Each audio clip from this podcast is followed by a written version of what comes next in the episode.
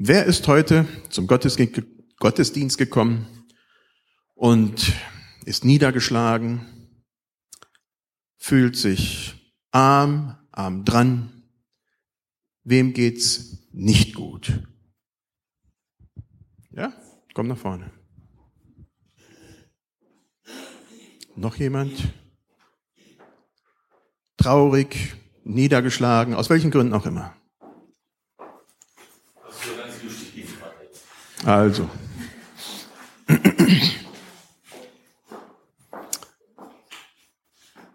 Ich bete für euch.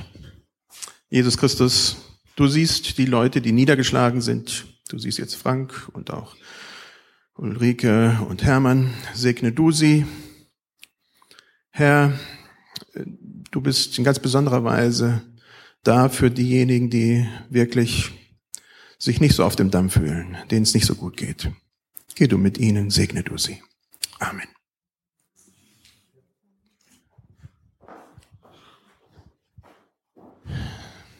Wer fühlt sich reich beschenkt, glücklich, zufrieden?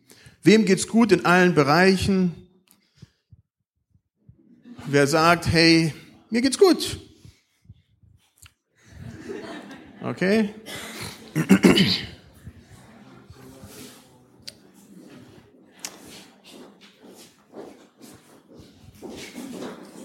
Ah, sind doch einige. Fast, fast, fast, fast okay. Also fast ganz gut. Ja, da kommen noch mehr. Schön, schön, schön.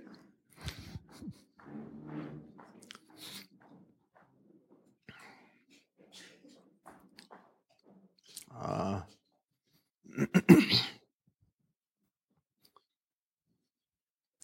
Guck, das ist doch schon also wirklich ein Wort. Und die anderen sind irgendwo dazwischen. Aber auch für euch möchte ich beten. Ach Herr Jesus Christus, du siehst, äh, wir sehen, dass du uns so reich beschenkst, dass wir immer wieder viel mehr haben, als wir brauchen, dass äh, es uns gut geht.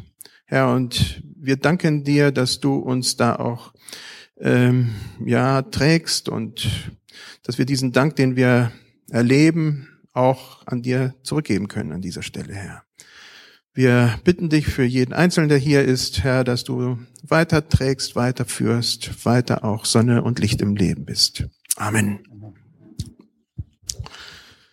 So, jetzt werden wir ein Hallo-Wach-Ruf gleich kriegen, und zwar in einem kurzen, wie bitte? Für die anderen?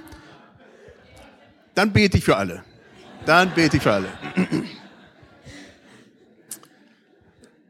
Jawohl, das ist eine sehr gute Erinnerung. Nur die haben sich halt eben freiwillig gemeldet.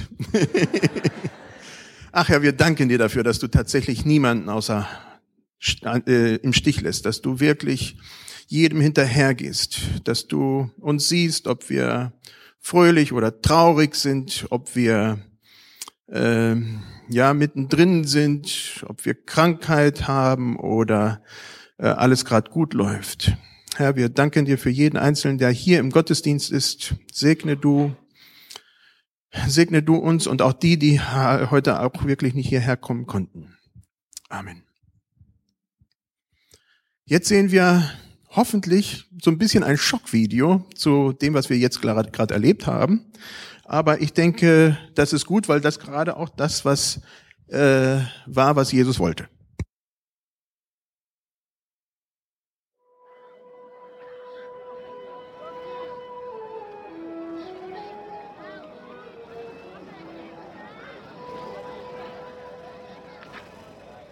Selig, ihr Armen, denn euch gehört das Reich Gottes. Selig, die ihr jetzt hungert, denn ihr werdet satt werden. Selig, die ihr jetzt weint, denn ihr werdet lachen. Selig seid ihr, wenn euch die Menschen hassen und aus ihrer Gemeinschaft ausschließen, wenn sie euch beschimpfen um des Menschensohnes willen. Freut euch an jenem Tag und jauchzt. Euer Lohn im Himmel wird groß sein. Denn ebenso haben es ihre Väter mit den Propheten gemacht.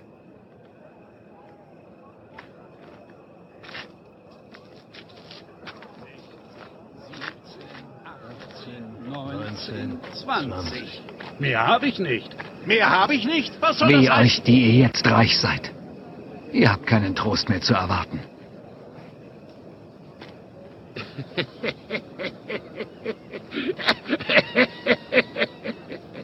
er will nicht reich sein, er muss verrückt sein. Ich sage dir, weh euch, die ihr jetzt lacht, denn ihr werdet klagen und weinen. Und wehe euch, wenn euch alle Menschen loben. Ebenso haben es ihre Väter mit den falschen Propheten gemacht.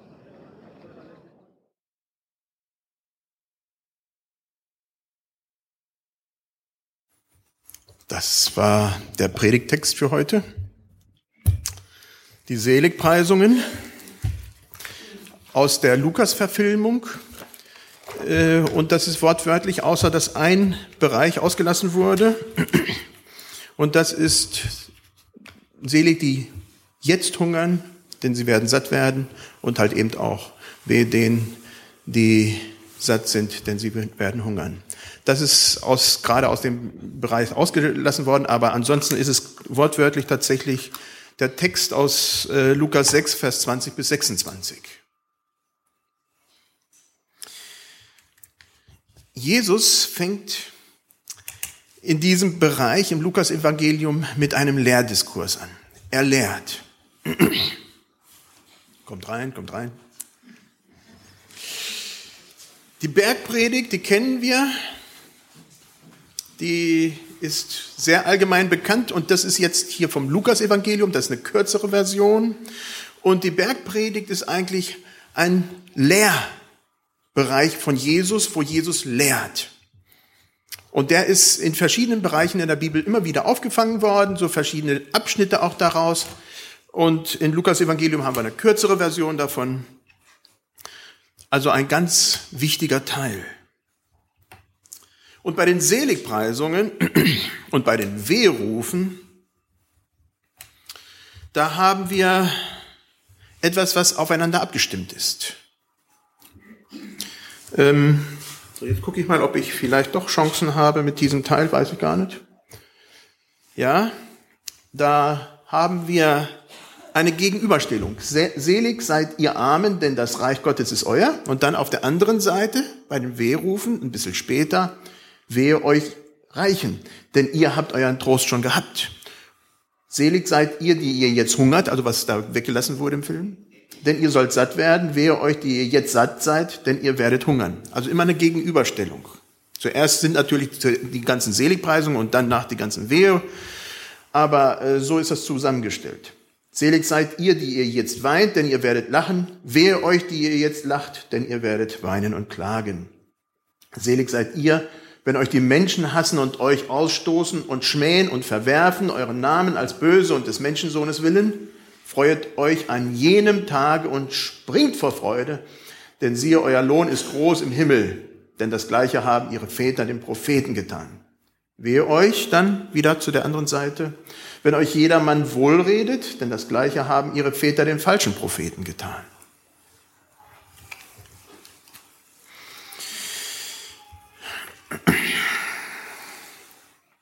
Es geht darum, wie die neue Gemeinschaft mit Gott aussieht.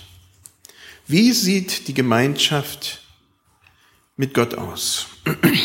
Sie sieht anders aus als das, was normal ist. Sie sieht anders aus als das, was wir in unserer Gesellschaft kennen. Jesus will die Leute erschrecken, ganz bewusst, und er erschreckt sie. Und die Reaktion kommt auch, wenn wir dann weiterlesen. Die Rhetorik des Umkehrs, selig, wehe, die finden wir öfter im Lukas-Evangelium, öfter in der Bibel.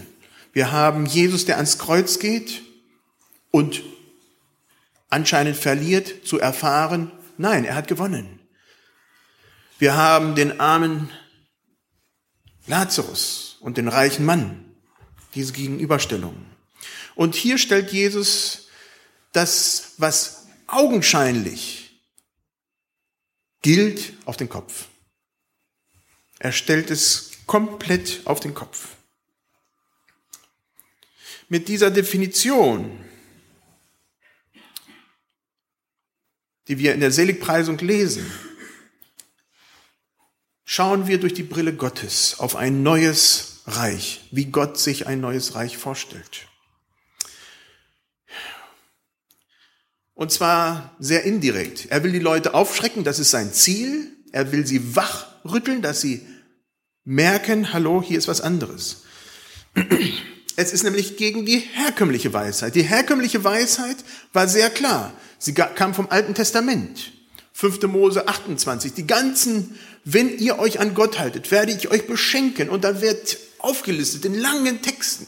Ihr werdet nicht Hunger haben. Ihr werdet äh, mehr haben, als ihr braucht. Und, und, und. Also alles, was da aufgezählt wird. Und das gibt es an verschiedenen Stellen im Alten Testament. Dem gegenüber steht eigentlich wenig. Da stehen so ein paar Propheten am Rande. Ein paar Propheten, die sagen, ja, aber wehe euch, wenn ihr das missbraucht. Wehe euch, wenn ihr das, was ihr habt, das viele, was ihr habt, nur für euch benutzt. Wehe.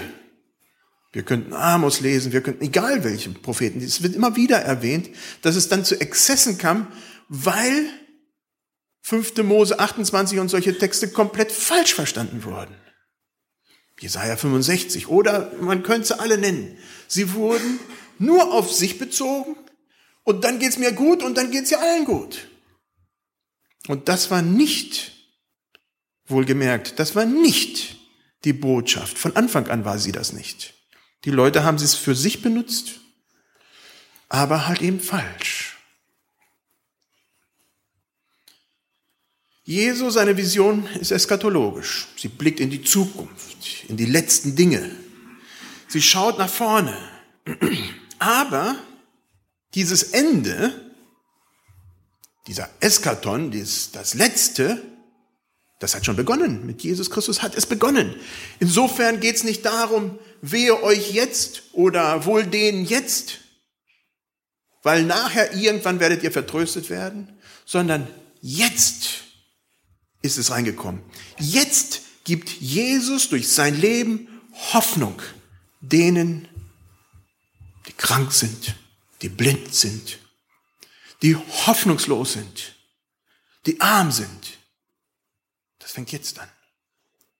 Mit Jesu Leben, er rührt sie an. Und nicht nur mit Jesu Leben, sondern auch mit unser Leben, indem wir andere Menschen anrühren. Indem ihr hingeht, ich hingehe und wir das tun, was Jesus gesagt hat. Jesus bringt Hoffnung für die, die hoffnungslos sind. Jesus hatte schon verschiedene Leute berührt. Und er berührt sie immer noch. Und so kommt es mit diesen Seligpreisungen zu einem Paradigmenwechsel, zu einem Anschauungswechsel der Welt. Wie sehe ich die Welt? Was ist für mich gut? Und was ist für mich nicht gut? Weil das stellt Jesus hier auf den Kopf.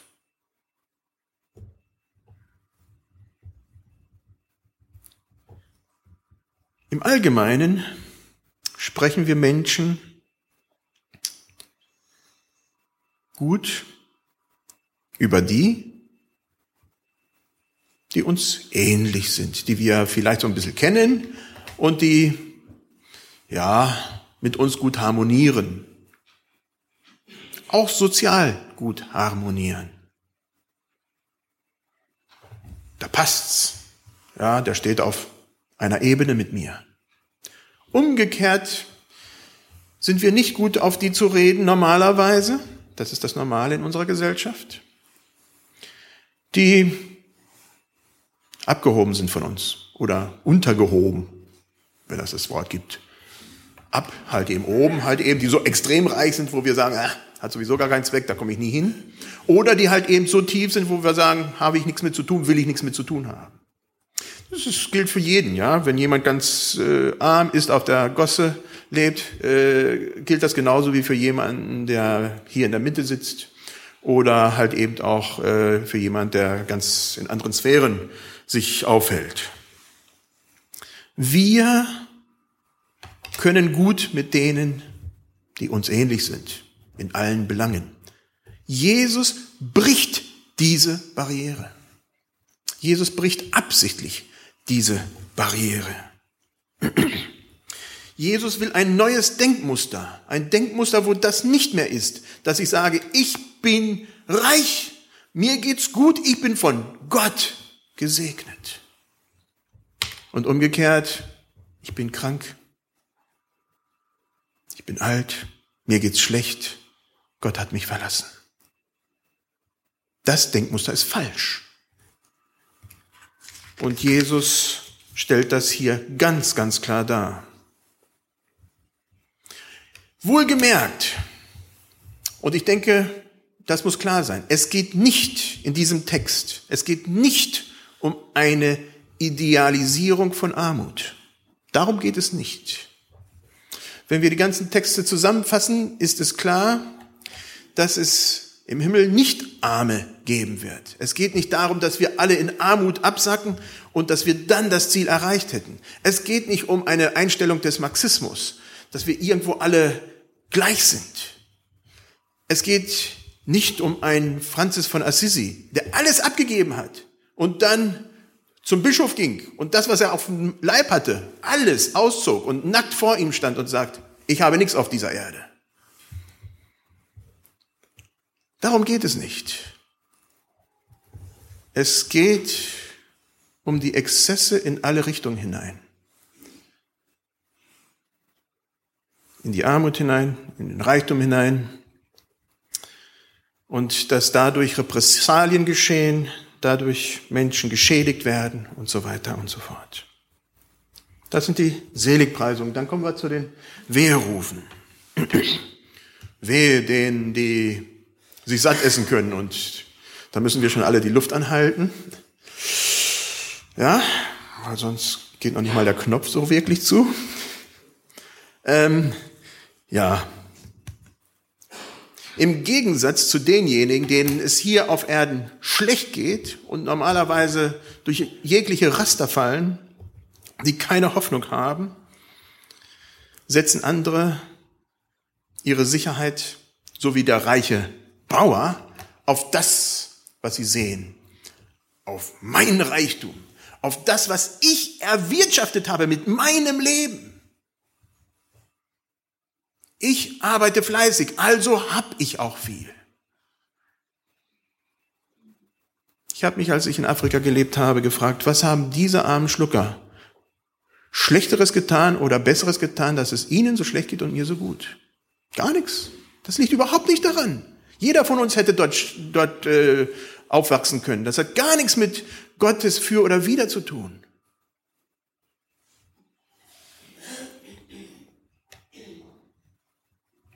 Mit diesen Worten stiftet Jesus Unfrieden.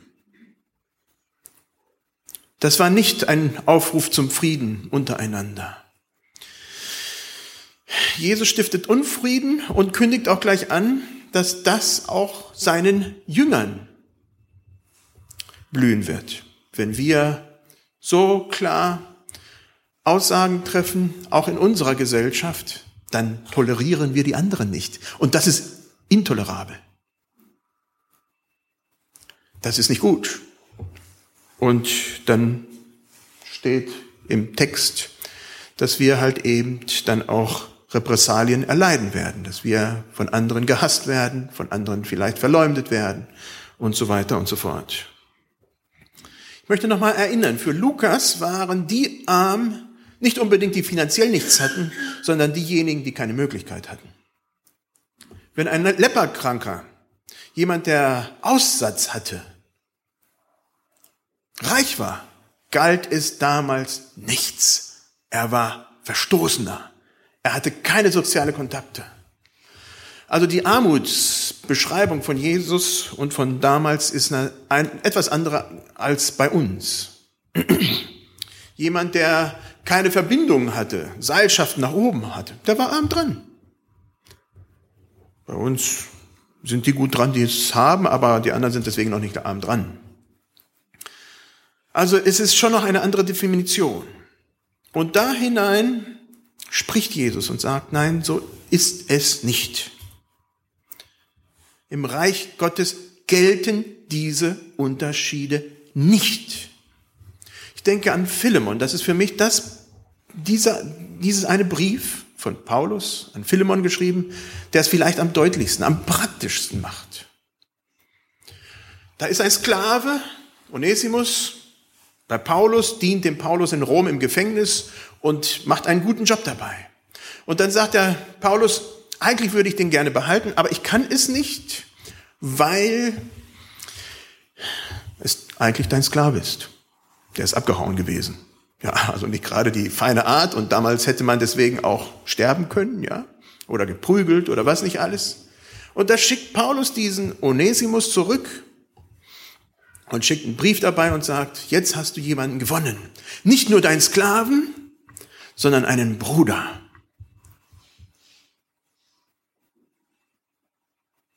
Wow. Jetzt muss Philemon denken, was bedeutet das? Der ist doch nicht auf meiner sozialen Leiter. Der ist gar nicht auf meiner Ebene. Und jetzt ist das ein Bruder? Was bedeutet das? Jesus stellt die sozialen Strukturen auf den Kopf. Somit kommt es zur totalen Umkehr. Totalen Umkehr des Denkens. Die Reiche die in unseren Augen alles haben und oftmals auch in unseren christlichen Kreisen, ähm, nehmen wir auch dieses alttestamentliche Verständnis, dass die von Gott in besonderer Weise gesegnet sind. Auf einmal gilt das nichts mehr. Und die Armen, die wir vielleicht sonst mit äh, einem Bogen versehen, wo wir einen Bogen drumherum gemacht hätten, und jetzt nicht nur finanziell arm, sondern weil sie vielleicht mit ihrer äh, mit ihrer Situation nicht zurechtkommen, vielleicht weil sie depressiv sind, vielleicht weil sie äh, Familienprobleme haben, alles auseinandergekracht ist, was immer auch. Sagt Jesus, nein. Ihr werdet nicht fallen gelassen werden. Euch geht's eigentlich gut. Ihr habt im Reich Gottes. Deswegen ist nicht schlechter. Eine totale Umkehr. Für die, die natürlich hier schon alles ausgekostet haben, alle Reichtümer ausgekostet haben, ohne Gott und gesagt haben, das ist für mich, die sich vollgefressen haben und gesagt haben, ich interessiere mich überhaupt nicht für die, die gar nicht Essen haben. Für diejenigen, die einfach froh durchs Leben gehen und lachen und mit Füßen auf die treten, denen es nicht so gut geht. Die, die, ja, wie es hier steht, ähm, die, äh, die ausgestoßen, geschmäht werden, verworfen werden, wegen Gott, die werden, ja, gesegnet sein. Also da ist diese Umkehr. Wenn wir Gott aus der Gleichung lassen und es nur noch um uns geht, dann geht es uns schlecht, wenn wir reich sind. Dann geht es uns schlecht, wenn wir satt sind. Dann geht es uns schlecht, wenn wir alles haben und doch nicht das Wichtigste im Leben haben. Ich denke, es ist uns allen sehr bewusst, dass sich nach oben zu mausern eigentlich relativ positiv ist und gut ist und gut angenommen wird und es geht einem gut und man fühlt sich dabei gut. Als Kind, dann ist man noch von Mama und Papa abhängig, dass sie noch ein bisschen Taschengeld geben und dass man sich hier und da so vielleicht eine Mark dazu, einen Euro dazu verdient. Äh, hm. Dann kommt das Studium, auch eine harte Zeit und irgendwann dann, uah, da fließt Cash, dann geht's einem gut. Und mit der Zeit wird's mehr und dann geht's einem besser. Wehe dem, der es anders in unserer Gesellschaft erfährt, der aus Gesundheitsgründen oder Krankheitsgründen oder aus psychischen Gründen oder aus familiären Gründen oder aus welchen Gründen auch immer durchfällt und dem es schlecht geht der fällt durch das Raster durch in unserer Gesellschaft. Und da sagt Jesus, im Reich Gottes gilt das nicht. Im Reich Gottes gilt das nicht. Dir geht es deswegen nicht schlechter oder besser als diejenigen, die meinen, die hätten alles. Wir müssen uns mal die Situation von damals vor Augen führen. Jesu Jünger wurden auf verschiedenen Ebenen schon etwas drangsaliert mit diesem Jesus. Jesus aß mit den Zöllnern und Sündern, so wie bei Levi, der ja auch selber einer davon war. Jesus rupfte Ehren am Sabbat am Rand der Straße und stiftete seine Jünger an, das zu tun, obwohl er wusste, dass das verboten war. Jesus heilte Leute am Sabbat. Und die Jünger waren dabei. Das waren ja seine Nachfolger. Seine Autorität wurde von den Pharisäern und Schriftgelehrten regelmäßig immer wieder untergraben. Also es ging denen schon nicht so ganz üppig und leicht. Das haben die bestimmt nicht so ganz leicht immer weggepackt, die Jünger.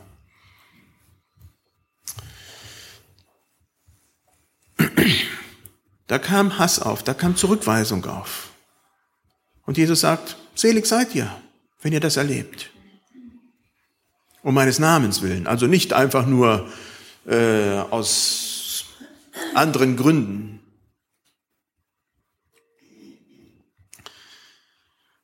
Jesus setzt hier Kontrapunkte in diesem Text. Seligpreisungen der Leidenden und Weherufen, Weherufe denen, denen es gut geht.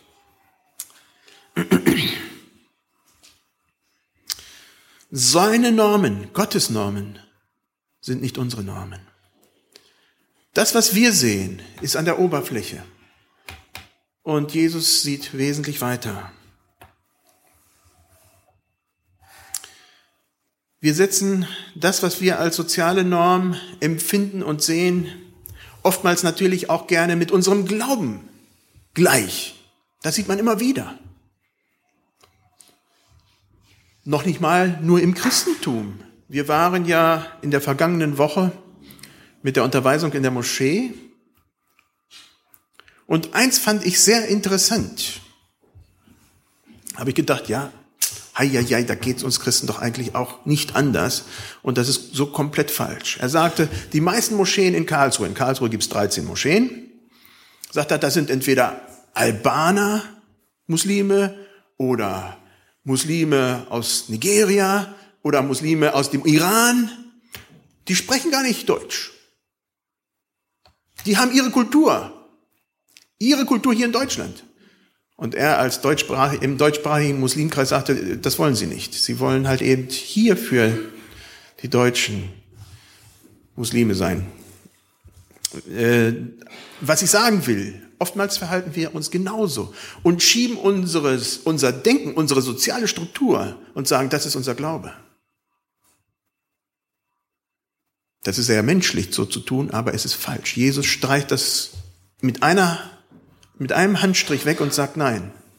Es geht nicht darum, dass die Albaner für sich sind, Kroaten für sich sind, was weiß ich, welche für sich sind, sondern dass jetzt ein neues Reich eintritt.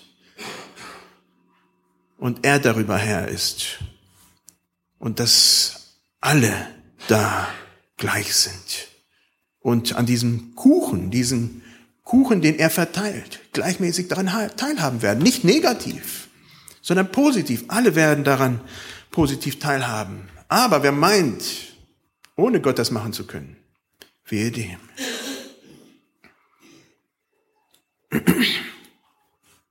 Wie gehen wir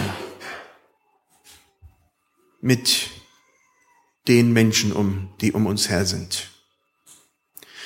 Wie gehen wir um mit denen, die hungern? Wie gehen wir um mit Menschen, die drangsaliert sind,